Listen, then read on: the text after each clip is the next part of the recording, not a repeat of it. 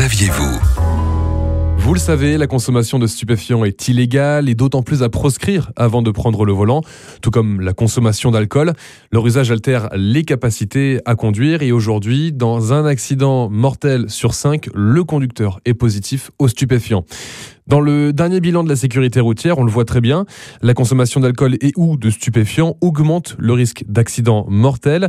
Des chiffres que nous explique Florence Guillaume, déléguée ministérielle à la sécurité routière. Oui, le risque, on le mesure particulièrement sur les accidents mortels, euh, c'est le risque, en fait, euh, vous l'avez souligné, assez générique aux conduites addictives, alcool ou stupéfiants. Et le pire étant vraiment euh, la combinaison complètement délétère et mortelle hein, de alcool plus stupéfiant, où là, vous multipliez par 29 votre risque d'être responsable d'un accident mortel de la circulation routière. Madame Guillaume, on, on, le rappelle justement, on est en plein cœur en ce moment d'une campagne liée à cette consommation de stupéfiants et d'alcool au volant. On lutte ensemble. Depuis le 15 novembre au cinéma et le 19 novembre euh, à la télévision, nous avons lancé une campagne de prévention euh, contre les conduites après euh, usage de stupéfiants. Ça vient vraiment éveiller les consciences et marquer le fait que la consommation de stupéfiants va altérer votre comportement et va vous mettre en risque de causer un accident mortel ou corporel. Et plus encore, d'avoir aussi ce message assez clair, c'est que vous encourez un risque pour vous d'être auteur ou d'être victime,